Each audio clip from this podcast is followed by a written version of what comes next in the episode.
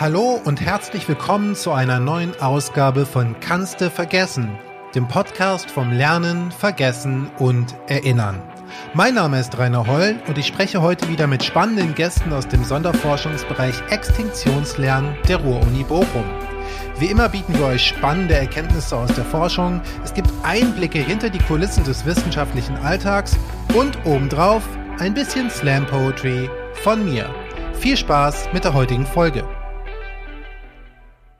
Liebe Zuhörerinnen, liebe Zuhörer, herzlich willkommen zu einer neuen Folge von Kannst du vergessen. Genauer gesagt zu Folge 10 und das ist gleichbedeutend mit unserem großen Staffelfinale.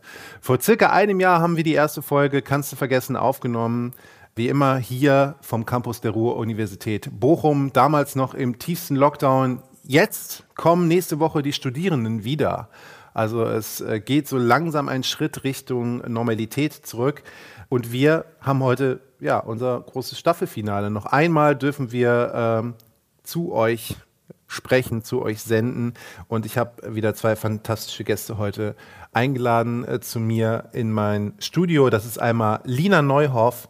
Äh, sie ist Doktorandin am Lehrstuhl für klinische Kinder- und Jugendpsychologie.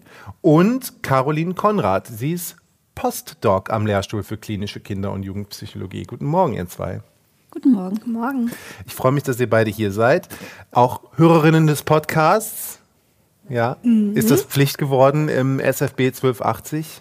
Jeden Sonntag. Unausgesprochen, aber ja. Das Wort zum Sonntag.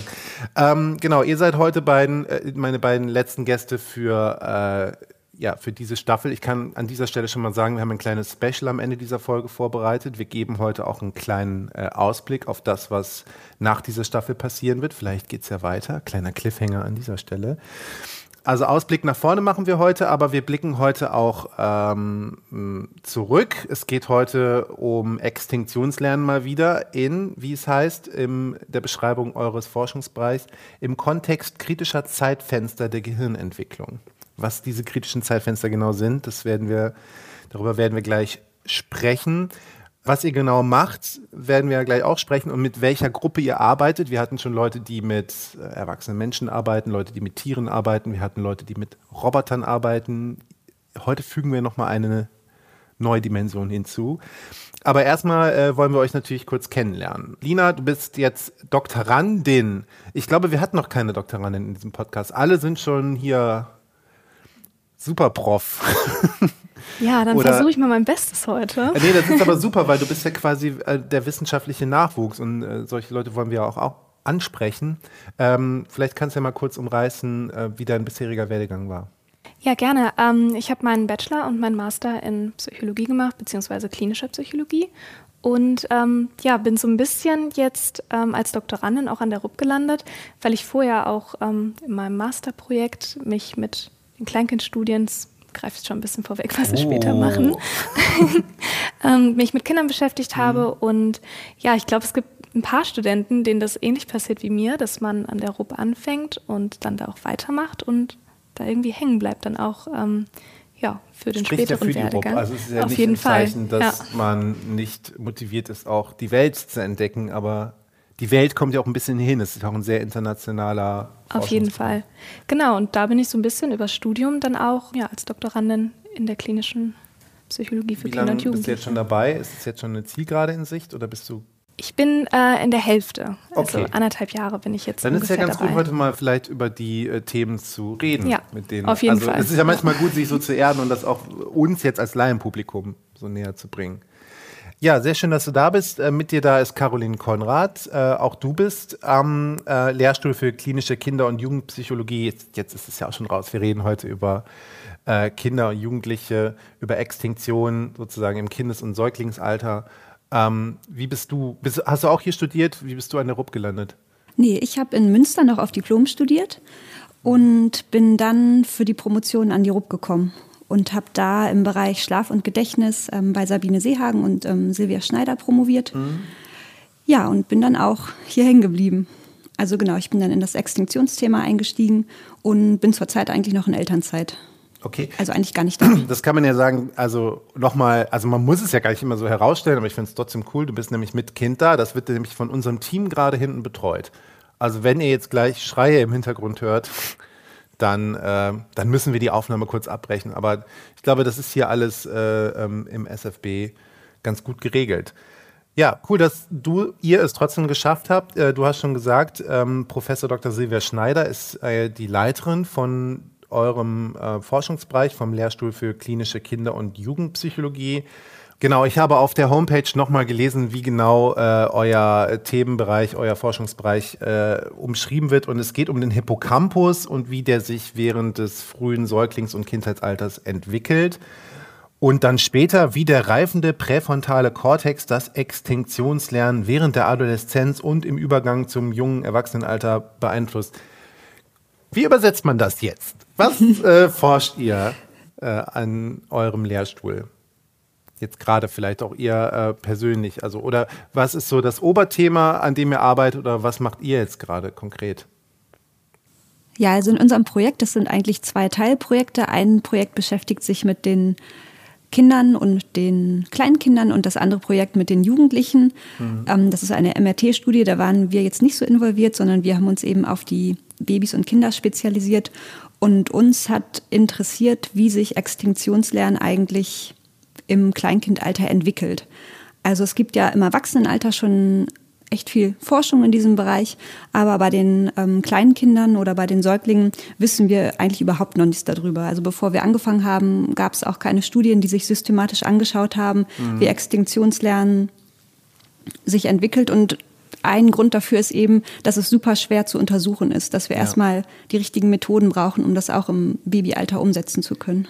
Ich finde das fast schon, nee, nicht interessant oder fahrlässig. Ich finde es, doch, ich finde es interessant, weil Extinktion, also man kann ja nochmal sagen, die, die Lehre vom ähm, Lernen, Vergessen und wieder neu lernen, also adaptive, dynamische Prozesse im Gehirn, dass die ja wahrscheinlich sehr stark ausgeprägt sein müssten in der Adoleszenz oder in der Kindheit, weil wir da sehr viel lernen und neu lernen und umlernen müssen. Deswegen hätte ich gedacht, dass gerade in der Grundlagenforschung die Arbeit mit Kindern äh, oder mit, mit noch nicht ausgewachsenen Menschen wahrscheinlich fast schon am naheliegendsten ist. Ist das nicht so oder woran liegt das?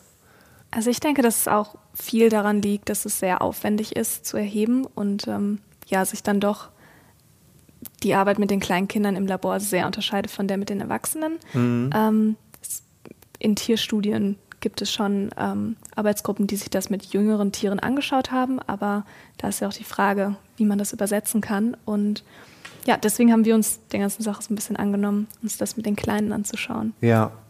Die Besonderheit ist, dass wir wirklich diese vier Jahre des SFBs dazu genutzt haben, eine Studie durchzuführen mit den Kindern. Mhm. Das ist in anderen Bereichen unvorstellbar, aber Kleinkindforschung ist eben sehr langsam, weil es ist sehr zeitaufwendig. Die Kinder kommen zu drei, drei Terminen zu uns ins Labor mhm. und man kann dann ja auch nicht direkt starten, sondern die Kinder müssen sich wohlfühlen, die Familien ja. müssen sich wohlfühlen.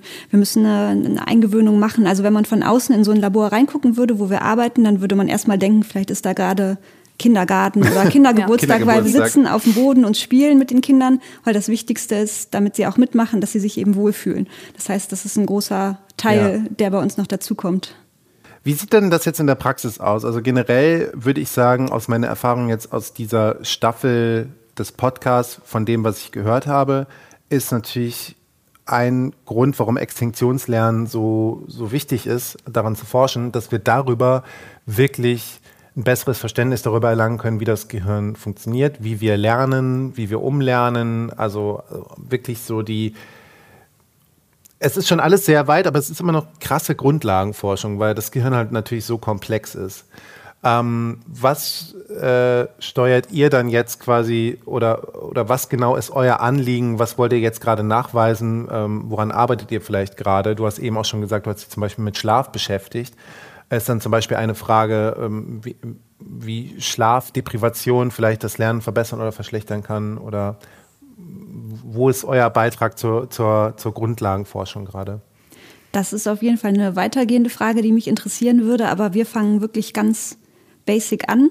Wir wollen erstmal wissen, ab welchem Alter Kinder eigentlich verlernen können. Ja. Also es gibt die Annahme, dass eventuell ganz junge Kinder noch vergessen können. Also dass sich keine zweite alternative Gedächtnisspur bildet, wie ja. das eben bei Erwachsenen ist, sondern dass vielleicht in einem bestimmten Alter der Hippocampus noch so unreif ist, dass ähm, Kinder da noch vergessen können. Also dass es dieses kontextabhängige Extinktionslernen ja. erst eventuell zwischen dem zweiten und dritten Lebensjahr gibt. Das ist eine heiße Debatte so in der Entwicklungspsychologie oder auch in der klinischen Psychologie, wann das genau sein kann. Man mhm. leitet das, wie Lina gesagt hat, immer aus den Rattenstudien ab. Und wir versuchen uns in der ersten Studie erstmal dieser Frage anzunähern. Ich hätte nämlich jetzt ehrlich gedacht, ob es darum geht, wann das Gehirn nicht mehr verlernen kann aber jetzt geht es ja darum, dass ihr quasi nachweist, dass das Gehirn tatsächlich verlernen kann. Also für die, die länger schon in einem Podcast äh, zuhören, Ono hat das ja mal in der ersten Folge gesagt, äh, dass man eigentlich nichts vergisst, sondern dass quasi das Gehirn etwas Neues lernt und die alte Information sozusagen abgekappt wird. Ne? Also es wäre schon revolutionär, wenn man sagen könnte, ein, ein Kind kann wirklich eine Information komplett vergessen was ja vielleicht auch von Vorteil sein kann, wenn das zum Beispiel was Negatives ist ne? oder eine negative Erfahrung. Genau, aber wir wissen eben nicht so ganz genau, ob die Theorie auch so, so ist, wie man das zum Teil annimmt. Und deswegen haben wir dann auch zum Beispiel Kinder in ganz bestimmten Altersstufen da. Also dass wir dann nicht einfach Kleinkindalter einladen, sondern 11 bis 13 Monate, mhm. 17 bis 19 Monate, um dann eben Gruppen zu haben, die wir dann miteinander vergleichen können und dann hoffentlich irgendwo einen Shift, also einen Unterschied sehen zwischen den Altersstufen. Wie sehen so Experimente denn aus in der Praxis? Die ihr dann, also nicht nur also mit den Kindern, sondern wahrscheinlich mit den Eltern gemeinsam durchführt, weil die sind ja auch in der Entwicklung ein essentieller Bestandteil, denke ich mal. Ne? Also ja, also wir brauchen erstmal ein Konditionierungsparadigma, was man mit Kleinkindern oder Babys anwenden kann. Das ist ja bei Erwachsenen werden ja häufig Elektroschocks oder so eingesetzt. Das ist bei Babys wahrscheinlich nicht so Das ist etwas schwieriger, genau. äh, deswegen benutzen wir die sogenannte ähm, Lidschlagkonditionierung. Mhm. Und das funktioniert so, dass die Babys einen Ton hören und auf den Ton erfolgt ein Luftstoß ans Auge. Und der oh. Luftstoß, also so ein, als wenn man das Baby anpusten würde, okay. ist das quasi. Ähm, und daraufhin blinzeln die Kinder, also es erfolgt die natürliche Blinzelreaktion. Und nach einiger Zeit lernen die Kinder dann schon auf den Ton hin zu blinzeln, um den Luftstoß zu vermeiden. Mhm. Die lernen also die Assoziation, die Kopplung zwischen Ton und Luftstoß. Und genau, das ist die Grundlage von unseren Experimenten. Und sie lernen diese Assoziation eben in einem ganz bestimmten Kontext. Ja. Ähm, und den Kontext haben wir dann so ähm, operationalisiert, dass die Kinder in einem Raum sitzen, der entweder blau ausgeleuchtet ist oder rot und ein bestimmtes Video auf einem Fernseher gucken, Video A oder Video B. Mhm. Und genau bei einem. Und dann verändert man wahrscheinlich die Parameter. Dann guckt, verändert man das. Genau. Können, ne? genau. Die verlernen dann das Ganze in einem anderen Kontext, Kontext B. Und da wird dann nur der Ton präsentiert und wir schauen, wie schnell merken die Kinder, dass eigentlich kein Luftstoß mehr ja. kommt in diesem bestimmten sicheren Kontext.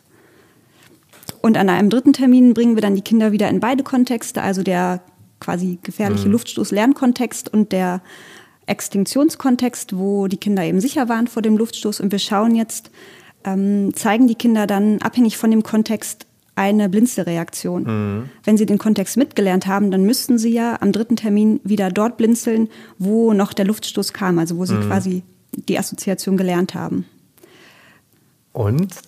Äh, ehrlich gesagt sind wir jetzt gerade erst mit der Datenauswertung fertig. Deswegen okay. wissen wir noch nicht. Es ist sehr spannend jetzt. Wir wissen noch nicht, was rauskommt. Aber ihr habt dann quasi am Ende habt ihr diese, diese, diese Verhaltensmuster äh, aufgezeichnet und könnt da Statistiken erstellen, aber ihr habt dann jetzt nicht währenddessen in die Gehirne reingeguckt, was passiert über MRT-Forschung oder so. Also ihr könnt quasi nur feststellen, was also genau, die Blackbox also, bleibt die Blackbox. Genau, das, was wir eben dann sehen, auf dem Video, was wir von den Kindern gemacht haben. Bei den Jugendlichen und bei den Erwachsenen haben wir noch EMG-Daten mit erhoben, mhm. ähm, um nochmal die Muskelaktivität am Auge besser erfassen zu können.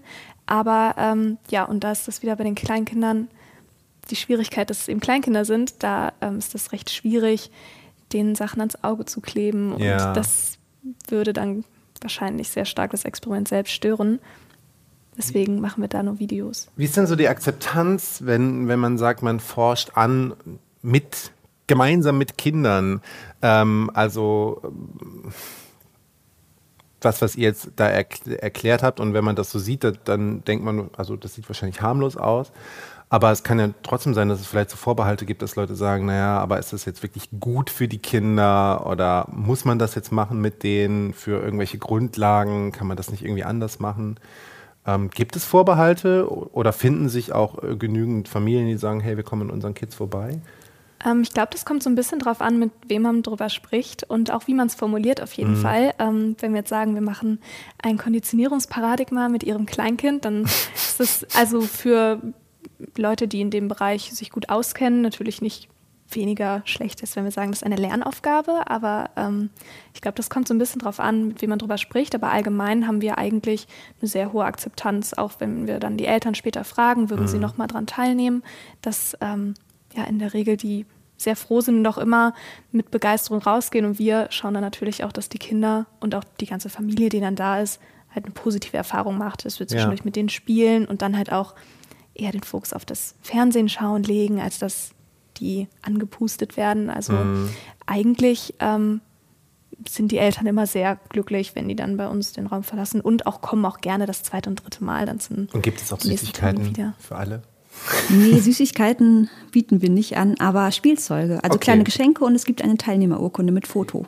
Cool. Ja. Die ist meistens noch beliebter ja. bei den Eltern als die Geschenke. Äh, genau, ja. Und die meisten Eltern, die kommen, die sind wirklich ja auch selber sehr interessiert an Forschung und ja. die äh, gucken Quarks und Co. oder gucken andere Sendungen über die Entwicklung ihrer Kinder und. Wie findet ihr die denn? Also gibt es so öffentliche Aufrufe und dann melden? Ja, wir machen das über die Melderegisterauskunft. Unter okay. ganz bestimmten Voraussetzungen kann man ja bei der Stadt eine Melderegisterauskunft erfragen. Ja. Wenn das eben offiziell von der Ruhr-Universität Bochum kommt und nur für ah. die Forschung verwendet wird. Und da laden wir dann die Eltern der neugeborenen Kinder ein, an den Studien teilzunehmen. Und die, die sich bei uns zurückmelden, kommen mhm. dann in unsere Datenbank. Dein Kind ist jetzt ja gerade hier in der Obhut von anderen WissenschaftlerInnen ja. des SFBs. Vielleicht werden da auch gerade Experimente gemacht. Ich weiß es jetzt nicht. Wer weiß. Aber äh, da, da, hast du jetzt noch nicht drüber nachgedacht, oder? Oder Kannst Doch. du auch mit deinem Kind die Forschung machen? Oh, könnte ich natürlich auch. Also mein Sohn ist auch schon in der Datenbank. Ich wurde bisher aber noch nicht angerufen, teilzunehmen. Vielleicht lag das an Corona. Ja. Aber natürlich bin ich auch dazu bereit. Also ich finde das auch selber als Mutter interessant. Was ist denn eure Motivation? Was wollt ihr denn rausfinden? Ich kann mir vorstellen, dass es für ähm, die WissenschaftlerInnen am SFB 1280 hier manchmal etwas nein, nicht deprimierend ist, aber wenn man so viel Grundlagenarbeit macht, dann ist ja eigentlich das Ziel, was man vor Augen hat, relativ weit weg. Oder hier sind ja wirklich viele Menschen beschäftigt, die äh, ganz spezielle kleinteilige Dinge machen. Und ähm, ich glaube, das Ziel ist ja auch, dass der SFB 1280 irgendwann mal äh, grundsätzliche, größere Aussagen formuliert. Aber was motiviert euch denn, dass ihr sagt, so, boah, das wird, oder oder, oder was sagt ihr, das will ich in meiner Laufbahn, ihr seid ja sehr jung noch, aber vielleicht in den nächsten zehn Jahren auf jeden Fall rauskriegen oder wo will ich mal krasse Fortschritte sehen? Gibt es da was? Also grundsätzlich, so im Alltag motiviert mich das schon, wenn ich die positiven Begegnungen so im Labor habe mit den Familien. Mhm. Ähm, aber wenn man so größer denkt, ähm, würde ich sagen, das ist auf jeden Fall schon die Fragestellung an sich. Also dieses kleine bisschen herauszufinden, gibt es denn einen Shift oder nicht, mhm. das mich das schon so, also es, ich, ich frage es mich einfach ja. und ich würde es gerne wissen, ähm, dass mich das schon motiviert und auch die Aussicht, dass man vielleicht irgendwann mal Aussagen treffen könnte, dass bestimmte Lehrmechanismen ab einem bestimmten Alter wirken und deswegen mhm. zum Beispiel Therapien oder ähm, ja. sowas angepasst werden kann. Das ist natürlich super weit weg. Ähm, aber, aber, das ist ja immer das Ding, ne? dass, dann, genau. dass man sagt, irgendwann findet es Einzug in die klinische Arbeit oder so. Ne? Aber ja. Ja, man setzt da dann nur einen Stein in dem weiten Weg. Na gut, aber, aber jetzt hat ja auch diese Woche auch ein, ein, Forscherteam äh, den Nobelpreis bekommen für Forschung an, an ähm, das hat jetzt nicht direkt mit, mit dem Gehirn zu tun, aber mit dem Nervensystem, also wie wir fühlen und, und wie wir quasi äh, Hitze und Druck empfinden können. Und das war ja wahrscheinlich auch eine sehr kleinteilige Forschung irgendwann mal, die jetzt aber Grundlage ist für ganz viele andere Dinge. Ne? Wie ist es bei dir, Caroline? Was also ich interessiere mich generell für Lernen und für Gedächtnis im Baby- und Kleinkindalter, weil es gibt ja keine andere Lebensphase wie das erste Lebensjahr, wo wir uns so schnell und rasant entwickeln und so viele neue ähm, Fähigkeiten erlernen. Und das finde ich total faszinierend, weil wir dann immer noch relativ wenig darüber wissen. Mhm. Und ein zentraler Punkt, der mir eben auch in der Schlaf- und Gedächtnisforschung mit Babys untergekommen ist, ist eben dieser Hippocampus, mhm. der uns alle verrückt macht. und äh, das heißt, ich ich habe auch die Hoffnung, wenn wir jetzt über das Extinktionslernen mehr wissen oder da Aussagen treffen können über den Hippocampus, dass es generell für die Entwicklungspsychologie oder auch für die gedächtnistheoretische Perspektive ähm, neue Hinweise gibt, mhm. wie Kinder eigentlich lernen oder sich erinnern können. Wenn wir jetzt das motiviert mich, ja. Von dieser also ich finde, also erstmal Respekt dafür für alle WissenschaftlerInnen, die, die das so machen können. Ich glaube, wenn es diese Menschen nicht gibt, die diesen Spark hätten, dann, dann würde gar nichts passieren. Also die sagen, ich steuere meinen kleinen Teil dazu bei. Und, aber wir sehen ja an der Arbeit des SFB 1280, wenn es genug Menschen machen, dann entsteht halt ein großes Gebäude. Literally, es entsteht wirklich jetzt bald ein neues großes Gebäude in der Stadt. Ähm, aber wenn ich mal von diesen, ähm, ja, also das sind ja Dinge, die bei allen Menschen gleich sind, wie das Gehirn funktioniert, wie es lernt, also nicht bei allen Menschen, aber so von diesen generellen Grundlagen, die ihr versucht rauszufinden. Wenn ich davon mal weggehe und so ein bisschen über die Grenzen hinausgehe dessen, was biologisch in uns passiert, nämlich das, was quasi soziologisch mit und um uns passiert, dann sind wir ganz schnell beim Bereich auch der Erziehung, also nicht das, was einfach im Gehirn passiert, sondern das, was quasi auch davon beeinflusst wird, was drumherum passiert, also das, was Eltern machen. Und da forscht ihr auch so ein bisschen dran. Also das finde ich ganz interessant, weil hier die, die Neurowissenschaft sich so ein bisschen mit der Soziologie, finde ich, überschneidet, oder Neurosoziologie, ähm, also die Kindesentwicklung ist nie getrennt von der Erziehung, sage ich mal. Äh, und da habt ihr ganz interessante Papers veröffentlicht. Ähm, und ich möchte einfach mal zwei Titel nennen. Ähm, ich glaube, gerade dieses Jahr war es noch, die, The Quality of Mother-Child Interaction Before, During and After Smartphone Use. Ein ganz heikles Thema gerade diese Woche, wenn ihr das jetzt hört, wir sind ungefähr drei Tage nachdem äh, Facebook und Instagram down war und alle ausgerastet sind. Und ich glaube, wir alle kennen Bilder von Familien in, in Restaurants, die Kinder sind laut und wild und dann kriegen die Tablets und Smartphones dahin gepackt und dann sind alle ruhig. Aber hier geht es darum, was passiert, wenn die Mutter das benutzt. Genauso wie das andere Paper, das Texting Interrupt Imitation Learning in 19-Month-Old Infants.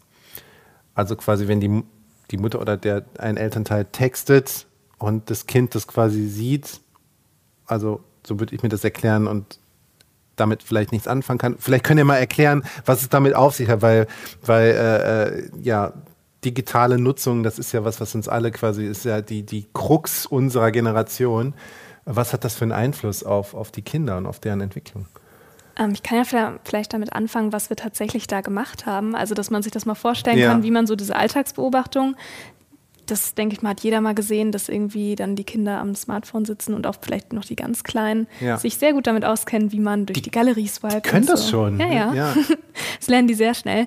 Da haben wir zum Beispiel in einem einen Experiment, wo ich auch mit Caroline zusammen dran gearbeitet habe, uns angeschaut, wenn wir jetzt äh, eine Mutter mit ihrem Kind einladen und denen verschiedene Aufgaben geben und Aufgaben, es könnte jetzt sein, dass man zusammen mit einer Box, aus, wo Spielzeuge drin sind, dran spielt oder zusammen ein Buch liest, ähm, dass die Mutter eine so eine Aufgabe, wie man was zusammenbastelt, dem Kind zeigt und das Kind soll das nachmachen. Und dazwischen dann die Mutter ähm, vom Versuchsleiter dazu angehalten wird, entweder was Paper Pencil, also auf dem Fragebogen auszufüllen mit einem Stift oder eben an einem Smartphone, was wir zu Verfügung stellen, diesen Fragebogen auszufüllen und dann quasi die Interaktion dadurch gestört wird. Mhm. Ähm, das ist das, wie wir das übersetzt haben. Und was zeigen sich dann für Reaktionen bei den Kindern? Genau, also auf der einen Seite haben wir uns besonders für die äh, Smartphone-Variante interessiert, weil das sind ja Situationen, die man im, im Alltag häufig beobachtet, mhm. auch zum Beispiel in der Straßenbahn oder auf dem Spielplatz, dass eben Mütter auf ihr Handy schauen und auch im Beisein des Kindes, während sie vielleicht auch mit dem Kind spielen und für diese Phase, wo sie auf das Handy schauen, eben für das Kind auch nicht erreichbar sind, also ja. emotional. Ähm, und die Mütter dann quasi ein Stillface haben, so nennen wir das in der Forschung. Ja. Also die Mimik friert ein, die Genau, die, die ja. starren wirklich ähm, ausdruckslos auf ihr Handy, ohne es wirklich zu merken. Und ähm, das ist unheimlich, ja. Also genau, das interessiert uns gerade, wie, wie sich das auswirken kann auf die Mutter-Kind-Interaktion. Und in dieser Studie konnten wir zeigen, dass Mütter eben dann während dieser Phasen weniger responsiv mit mhm. ihren Kindern spielen oder auf ihr Kind eingehen oder auch weniger pädagogisches Verhalten zeigen und die Kinder dies eben auch merken. Also die versuchen die Aufmerksamkeit der Mutter wieder auf sich zu ziehen. Es ist krass, also so ich habe Selbst mein Hund merkt das. Also ich habe einen, ja. einen, kleinen mhm. Hund und das ist, also das, Hunde merken das ja eh, ja. wenn man auch beim Spaziergang nicht mit denen komplett irgendwie in Line ist oder uh so, so, ja. Das merken die eh schon. Wenn ich dann aber mal aufs Handy gucke oder wirklich so Jetzt klinge ich wie ein ganz furchtbarer Hundepapi, aber manchmal guckt man ja auch nach dem Weg. Nein, Quatsch, wenn ich halt irgendwie Text oder so. Also andere Wesen ja. merken das ja total, weil man ja wirklich so diese, genau, die Erreichbarkeit fehlt. Ja. Und das ist ja schon, das hat, also glaubt ihr auch, dass es Einfluss haben kann auf die Entwicklung der Kinder, auf die emotionale Entwicklung oder? Das ist die große Frage. Es hat, hat sich ja, wie du sagst, wirklich bei den Generationen jetzt verändert. Also ja. die Kinder leben jetzt ja wirklich in der Welt, wo das Dutzende Male wahrscheinlich pro Tag passiert. Mhm. Wir wissen nicht genau, was das für Auswirkungen hat. Also wir wissen, dass die Kinder darauf reagieren, auch oft mit ähm, Protest oder negativem Affekt oder mhm. Weinen.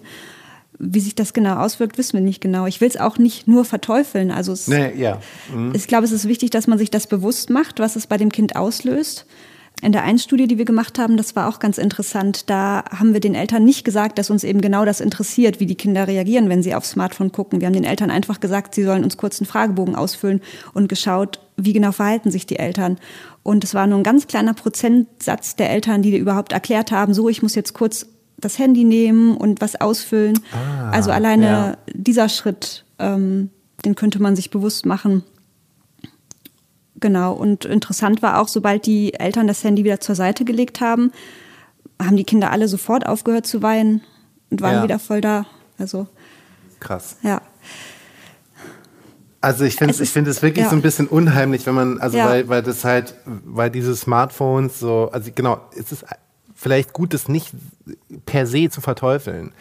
Aber ich glaube, die Verteufelung passiert im Kopf bei mir zumindest dadurch, dass diese Geräte erst seit 13 Jahren auf dem Markt sind ja. und alles so massiv verändert haben und in jeden Winkel unseres Lebens Einzug ja. gefunden haben.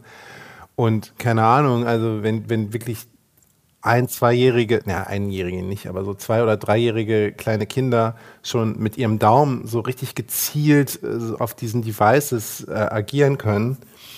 Ähm, und ich ja auch, weil, oder wir alle wissen, was das auch mit unserem Gehirn jetzt schon macht im Alltag, wenn man mhm. über Social Media ähm, Benutzung nachdenkt und so. Also das finde ich so, ja. das sind so krasse, also wirklich krasse Gedanken und Werte, glaube ich, äh, äh, Forschungsarbeit reinzustecken. Also ja, das sind ganz viele Fragen, die damit zusammenhängen. Und einige davon versuchen wir auch gerade, also Professor Seehagen und ich in, im mhm. DFG-Projekt noch zu beantworten. Da interessieren wir uns auch, wie zum Beispiel Kinder von Medien lernen, weil mhm. häufig werden ja auch Sachen jetzt oder Lern-Apps heruntergeladen. Mhm. Oder es ist ja auch immer noch die große Diskussion, wie Digitalisierung an Schulen jetzt mhm. voranschreiten soll. Ähm, oder Kindergärten. Die Frage ist aber, wie gut können eigentlich Kinder von diesen Medien eigentlich lernen im Vergleich zu einer Live-Präsentation. Ähm, das hat auch San Cheng letztens mhm. gesagt, äh, dass wir immer, hat er das gesagt? Oder habe ich es im Internet gesehen? Ich weiß es nicht. Ähm, ein Wissenschaftler hat gesagt, äh, dass, dass es ja quasi so ein Irrglaube ist, dass, äh, dass wir nur visuell richtig gut lernen. Wir müssen es sehen. So, das ist ja im, im, wenn ich jetzt sage, alles ist auf dem Tablet, dann ist ja alles visuell, aber es ist alles zweidimensional. Und ich habe ja gar keine räumliche Wahrnehmung mehr von den Dingen, weil wir immer nur diese glatte Oberfläche haben. Das ist doch auch irgendwie wahrscheinlich äh, nicht zu vergleichen mit, ich mhm. sehe was räumlich vor mir, oder? Also gerade für kleine Kinder ist es sehr viel schwieriger, so zu lernen. Ja. ja. Das, ähm, das nennt man Videodefizit in der Forschung. Und wir schauen jetzt halt, ob zum Beispiel Schlaf dabei helfen kann, dieses Videodefizit auch zu überwinden. Ja. Und ein anderer Aspekt ist dann ja auch, dass gerade wenn Medien dann vor dem Schlafen gebraucht werden, wie sich das auf die Schlafqualität von Kindern auswirkt. Also da gibt es sehr viele korrelative Studien, aber wir wissen, wir wissen eigentlich noch nicht genau den Einfluss. Also wir versuchen da jetzt Experimente zu machen und zu schauen, wirkt es sich wirklich negativ auf die Schlafqualität und dann auch auf das Lernen am nächsten Tag aus. Okay. Auf jeden Fall spannende Fragen. Ich weiß nicht, ob dann ähm, können interessierte Eltern bei euch einfach mal anrufen und nee, was, was muss man. Man kann diesen Podcast natürlich weiterverfolgen oder die Homepages der, der Roni Bochum oder des SFB 1280. Aber es ist wahrscheinlich interessant, einfach in dem Bereich weiter ähm, zu gucken, was da in den nächsten Jahren an, an Ergebnissen rauskommt, oder? Wenn ihr, wenn ihr, die ihr zuhört, hier in der Nähe seid oder in der Nähe einer anderen Universität buch, äh, wohnt, könnt ihr ja auch mit euren Kindern mal vorbeigehen und ja, hier mit unseren gerne. WissenschaftlerInnen ins Gespräch kommen. Ähm, denn Kleinkindstudien ne, sind, äh, das hast du im Vorgespräch mal gesagt, Lina, sind, machen Spaß und helfen den Leuten und sind nichts, was, was man verteufeln sollte.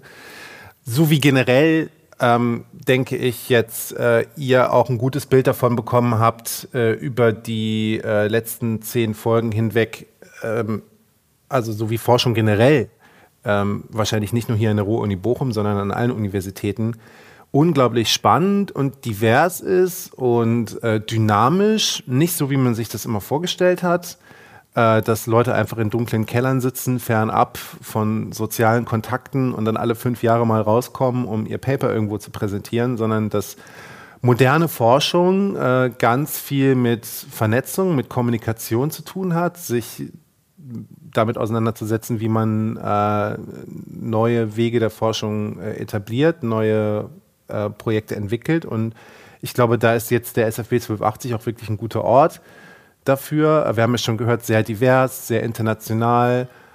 Jetzt haben wir heute auch gehört, familienfreundlich. Ich höre auch gerade schon ein, ein, ein Kind rufen. Ich glaube, ist das meins? Ich ist weiß es deins? nicht. Wir sind so viele, man weiß es nicht. Aber ähm, das könnt ihr, glaube ich, unterstreichen, oder? Also, das ist, äh, das, also die Ruhr-Uni Bochum an sich, aber dieser SFB 1280 auch wirklich die guten Voraussetzungen äh, für diese Forschung bietet. Was, was würdet ihr euch denn wünschen, wenn ihr jetzt quasi, wenn Ressourcen, Geld, Zeit, wenn das alles gar keine Rolle spielen würde für, für, die, für die perfekte Forschung oder wo ihr sagen würdet, das, das will ich noch, also das wäre mein Forschungstraum? Oder sind wir schon nah dran? Ja, also was ich noch super spannend fände, ist, ähm, auch wenn wir jetzt wieder über Kleinkindstudien sprechen, ist es eben nicht unbedingt so einfach, Familien mit ins Boot zu holen, die jetzt vielleicht, also es nicht nur die Familien sind, die alle Quarks und Co. gucken, also es ist halt mhm. eine relativ bestimmte Gruppe von Familien, die ja. zu uns kommen, was auch wirklich super ist und uns sehr, sehr unterstützt, ähm, aber auch nicht unbedingt repräsentativ ist für die Gesellschaftsstrukturen, die wir mhm. haben. Mhm. Ähm, dass also da, gibt es einen Social Bias quasi? Ja, wir wissen nicht, ob der tatsächlich einen Einfluss hat auf die ähm, Ergebnisse, wir wissen es noch nicht. Mhm. Ähm, aber es ist auf jeden Fall so, dass, dass Familien, die sich, die sich nicht so gut in der Universität auskennen, die vielleicht keinen universitären Hintergrund selbst haben, auch vielleicht nicht so schnell in Kontakt kommen mit den Kleinkindstudien, die dann mhm. eben an der Uni auch durchgeführt werden. Da würde ich mir wünschen, dass vielleicht durch ja, mehr Aufklärung, mehr Zeit und mehr Personen, die das machen könnten, ja. ähm, vielleicht noch mehr, ja, was heißt nur jetzt nicht unbedingt Werbung, aber auf jeden Fall mehr Aufklärung machen, was das für schöne Projekte sind, die halt der ganzen Familie auch Spaß machen können ähm, und nicht nur für die Eltern sind, die sich eh schon auskennen, ja. weil die in der Uni schon selbst studiert haben oder ähnliches. Ich persönlich komme auch nicht aus einer Akademikerfamilie und bis nach dem Abi, selbst nach dem Abi, ich wusste auch überhaupt nichts über Universitäten und was da passiert und so, also es ist wirklich, ja. Ja, da hat man, ähm, glaube ich, dann nicht immer so einen Einblick einfach rein mhm. und dann kann ich auch gut verstehen, dass man sich dann nicht unbedingt zurückmeldet, wenn dann von der Uni ein Brief kommt und man selbst überhaupt nicht weiß, was da passiert. Ja. Aber da gibt es doch jetzt dann bald was Neues in unserer Arbeitseinheit. Mhm. Wolltest du das auch gerade erzählen? Nee, erzähl du gerne. Ach so, ähm, genau. Professor Silvia Schneider hat Geld für ein mobiles Forschungslabor eingeworben. Mhm. Das heißt, bald haben wir hoffentlich einen Bus, in dem Forschung stattfinden kann, mit dem wir dann durch die Stadt zu verschiedenen Standorten fahren, ja, wo dann auch alle möglichen Experimente, also EEG, glaube ich, wird da drin mhm. sein, mhm. ähm, Videobeobachtung, Computeraufgaben, da gibt es ganz viele Möglichkeiten. Genau. Cool. Schulen, Kindergärten, verschiedene Unter, Stadtgebiete. Unterwegs im Ruhrgebiet wahrscheinlich, aber vor, vorrangig, ne? Ja, voraussichtlich. Ja. ja. Okay, Leute, dann haltet die Augen auf nach dem äh, Kinderforsch ja, ein Bus, der anhält und Kinder hineinlockt. Okay, das klingt falsch. es klingt ein bisschen shady, aber es ist, glaube ich, äh, aber ich glaube, ihr werdet es schon gut verpacken können. Ja, super. Ich danke euch vielmals, dass ihr heute Morgen die Zeit gefunden habt, äh, hierher zu kommen, Lina Neuhoff und Caroline Konrad, und aus eurer Forschung zu erzählen ähm, über euren Lehrstuhl Klinische Kinder- und Jugendpsychologie. Danke, dass ihr meine letzten Gäste wart in der letzten Folge der ersten Staffel. Das war eine große Freude, nicht nur mit euch zu sprechen, sondern äh, mit allen Gästen, die wir hatten. Ich kann an dieser Stelle schon mal sagen, wenn euch das hier jetzt gefallen hat, vielleicht seid ihr auch gerade erst eingestiegen, seid irgendwie durch Zufall auf diese Folge gekommen, folgt einfach uns auf unseren Kanälen, äh, abonniert einfach äh, diesen Podcast, wo auch immer ihr ihn gerade konsumieren mögt. Mein Name ist Rainer Holl und ich freue mich sehr, dass ihr heute wieder eingeschaltet habt. Wie es jetzt weitergeht, wie wir das jetzt hier beenden, äh, das ähm, lasse ich jetzt jemand anderen, äh, da lasse ich jetzt einfach jemand anderen nochmal zu Wort kommen. Ich habe am Anfang schon versprochen, äh, dass wir ein kleines Special vorbereitet haben, heute zum großen ähm, Staffelfinale.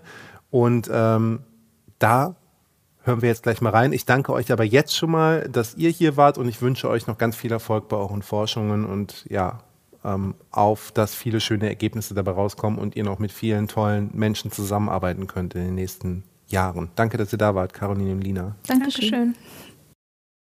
Ja, ich habe es euch eben schon im Podcast angekündigt. Heute zur Feier des Tages im großen ähm, Staffelfinale, nenne ich es jetzt mal, der ersten Staffel von Kannst du vergessen, sitze ich jetzt wieder hier mit Ono Günterkühn, dem Headmaster des SFB 1280 äh, Extinktionslernen. Äh, vor einem Jahr warst du der Erste, der ähm, ja, der auch mich hier begrüßt hat, der uns alle hier begrüßt und eingeführt hat in das Thema des Extinktionslernens. Du warst äh, einer der ersten Gäste hier im Podcast.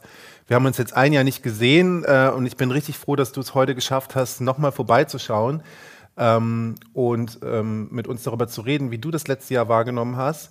Und äh, ja, ich begrüße dich jetzt erstmal recht herzlich in deinem Büro. danke, danke. Denn wir nehmen ja immer in deinem Büro auf. Also ich hoffe, du hegst keinen Groll dagegen, dass wir dich einmal im Monat äh, aus deinen vier Wänden schmeißen müssen. Überhaupt nicht. Ich habe das jetzt da drüben gemütlich gemacht. Ich habe gehört, da kommen noch zwei kleine Kinder dazu. Das erinnert mich an frühere Jahre, in denen ich mit zwei Kindern im Hintergrund versucht habe, meine Habilitation zu schreiben. Und das waren ja gute Jahre. Es kommen Kinder hinzu hier im SFB. Also, äh, also ja, und wir sind sehr produktiv, auch in der Hinsicht. Ach so. es werden hier nicht nur an, äh, an äh, Cutting-Edge-Forschungsthemen gearbeitet, sondern auch an anderen Dingen. Okay. Gut zu wissen, aber auch nochmal nice gedroppt, dass der SFB 1280 anscheinend sehr familienfreundlich mhm. ist. Du hast aber dich nicht nur um diese Dinge gekümmert. Äh, während die Staffel lief und wir viele Menschen hier interviewt haben, viele äh, Wissenschaftler und Wissenschaftlerinnen aus den verschiedenen Fachbereichen, ist auch im SFB einiges passiert, glaube ich. Ne? Also was Leute, glaube ich, nicht wissen, diese Sonderforschungsbereiche werden ja nicht einmal freigegeben und laufen dann für zwölf Jahre, sondern man muss sich immer wieder erneuern. Ne? Und da habt ihr, glaube ich, einen großen Schritt gemacht. Absolut. Es war ein wahnsinnig aufregendes Jahr und es war ein unglaublich gutes Jahr. Wir sind zwischenevaluiert worden. Das heißt also, wir sind für die ersten vier Jahre ja gefördert worden und jetzt ging es um die nächsten vier Jahre. Mhm. Und dann haben wir alle zusammen ein 400-Seiten-Buch geschrieben, in dem wir alles zusammengefasst haben, was wir gemacht haben und was wir in Zukunft machen wollen. Dabei kam es natürlich so zu den typischen Geschichten. 24 Stunden vor der Abgabefrist äh, ist das gesamte System zusammengebrochen. Äh, wir waren äh, in so einer Cloud mit allen und die Cloud hat die Formatierung zerstört. Da saßen wir hier die ganze Nacht. Jeder unabhängig davon hat dir so Teile wieder zusammengeflickt. Der Ehemann von einer Kollegin hat uns alle mit Pizza versorgt. Ja. Blöderweise hat er auch an Bier gedacht. Das durfte dann keiner trinken, weil sonst wären wir nicht mit der Deadline klargekommen. Und die Begutachtung selbst lief sehr, sehr, sehr gut. Ich war okay. natürlich wahnsinnig aufgeregt, weil ich habe zum ersten Mal eine reine Online-Begutachtung mitgemacht und ich dachte, das gibt ein Chaos. Das wird keine Katastrophe. Es lief wahnsinnig gut. Die Gutachter waren sehr hart, sehr fair, sehr zufrieden am Ende, haben uns eine Reihe von Hausaufgaben mitgegeben, die wir noch besser machen müssen. Alles Sachen, die wirklich sehr, sehr gut sind. Die haben zum Beispiel gesagt, okay, beim nächsten Mal möchten wir, dass ihr eure vielen tollen Ergebnisse aber zu einer stringenten Theorie zusammenfasst. Mhm. Das haben wir sowieso vor, aber das ist jetzt nochmal richtig schriftlich. Äh, dann würden wir sehr gerne, dass ihr mit euren Daten auch Open Science macht. Das heißt, unsere alle Daten offenlegen, alles so, so machen, dass irgendein Mensch, der was weiß ich in Namibia sitzt, mhm. auf den Datenpunkt von was weiß ich irgendeinem hier zurückgreifen kann. Das kam ja auch tatsächlich in der Staffel häufiger mal vor, dass das genau. so die Intention ist. Exakt. Ja. Da wollen wir noch richtig Speed geben. Die haben uns noch zu einigen Details auch Tipps gegeben mhm. und so weiter und so fort. Wir haben auch direkt angefangen, das alles zu verwirklichen. Aber weißt du, was das Tollste war? Wenn man so ein 400 Seiten Buch schreibt, dann guckt man ja noch mal, richtig zurück. Mhm. Also richtig in die Details. Man geht tief in die Akten rein. Und dann sieht man erstmal, was für tolle Leute mich hier umgeben. Wie fleißig die sind, wie intelligent die sind, was für ein Spirit hier drin steckt, was die alles rausgefunden haben. Also ich bin ganz verliebt in diesen SFB. ja, ähm, ich habe jetzt gerade gedacht, ah, Gott sei Dank habt ihr das 400-Seiten-Buch jetzt erst geschrieben, sonst hätten die Leute ja den Podcast gar nicht hören müssen. Dann kann man sich einfach dieses 400-Seiten-Buch durchlesen. Kein Mensch hört einen Podcast, in dem man 400 Seiten vorliest. Das stimmt.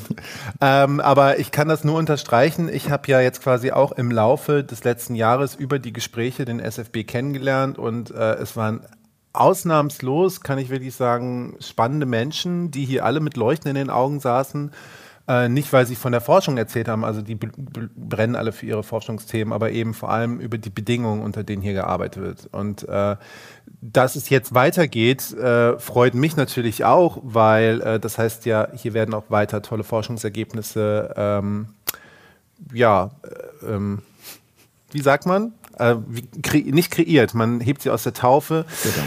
Man ist das richtig? Das ist ein gutes Wort. Es ist ein gutes Wort. Wenn ich dich als Ausländer mal in der deutschen Sprache unterstützen darf. Ähm, genau. Und äh, ja, vielen Dank für diese Unterstützung. Das ist für mich auch die sechste Stunde und die zehnte Folge. Nee, das heißt aber auch für uns geht es ja möglicherweise ja. weiter, oder? Ono, hast du Absolut. da auch Neuigkeiten, die es hier also mit diesem ich, Format ich glaube, ich glaube, wir müssen unbedingt weitermachen. Dieser Podcast ist ein Riesenerfolg. Wir sind mehrere tausend Mal runtergeladen worden. Die Leute haben ein Interesse dran. Und wir werden ähm, entweder in diesem Format oder auch in anderen Formaten unbedingt weitermachen. Denn ich kann das immer wieder nur sagen, das, was wir herausbekommen, bekommen wir mit dem Steuergeld dann der Menschen raus. Ja. Und die haben ein Recht darauf, auf eine unterhaltsame und aber auch adäquate Art und Weise zu hören, warum das passiert. Und die Schwierigkeit dabei ist, die Dinge wahr zu erzählen und mhm. trotzdem einfach zu erzählen. Denn weißt du, die Dinge einfach zu erzählen und dabei falsch zu erzählen, das ist leicht. Ja. Aber dass sie richtig bleiben und trotzdem verständlich, das ist auch das, was wir in diesem Podcast versucht haben. Und ich glaube, es ist auch gut gelungen. Und wir wollen das auch in anderen Formaten noch weiter versuchen. Und in Bochum entsteht ja zum Beispiel ein Haus des Wissens. Äh, falls die Bochumer das jetzt hören und noch nicht wussten, ja, das ist eine super Stadt, da entstehen solche Sachen. Und da wollen wir dann auch eigentlich präsent sein mhm. und den Menschen, die dann auch vielleicht einfach nur, bevor sie eine Pizza essen gehen, mal in das Haus des Wissens reingehen, dann unsere Wissenschaft erklären. Ja, ich glaube, das ist auch immer, ich, ich komme ja eigentlich auch aus dem Bereich des Science Slams, äh, also diese Wissens, äh, Wissensschlachten, wo auch Wissenschaftlerinnen und Wissenschaftler mit ihren Themen gegeneinander antreten. Das darf ich moderieren. Und da ist es auch unser Ziel zu unterhalten, aber eben auch zu belehren. Richtig. Und das war, glaube ich, auch das, was wir hier verfolgt haben. Und ich glaube, ich kann im Namen aller äh, ZuhörerInnen sprechen, wenn ich sage, danke, dass wir das machen durften, dass wir dein Büro nutzen durften, danke, dass es sehr wahrscheinlich weitergeht. Wir stecken, ich kann auch äh, schon sagen, also es gibt ja schon im Hintergrund Gespräche. Wir werden äh, in eine neue Staffel gehen. Das heißt, wenn euch das hier gefallen hat, äh, bleibt einfach dran, abonniert unsere Kanäle, folgt der Ruhr-Uni Bochum bei Instagram, bei Twitter oder wo auch immer. Da werden wir auch nochmal geteilt werden. Oder halt, kannst du vergessen, äh, überall da, wo es Podcasts gibt, auf Abonnieren drücken. Du bist auch auf jeden Fall Stammhörer, ne? Nicht, weil du es musstest, sondern. Nein, nein, ich, ja. ich, ich, liebe diese Folge. Also, ich kann nur den Zuhörern sagen, bleibt dabei. Es ist einfach klasse. Danke. Das heißt, wir hören uns entweder Ende oder Anfang nächsten Jahres, äh, Ende diesen oder Anfang nächsten Jahres wieder mit einer neuen Staffel von Kannst du vergessen.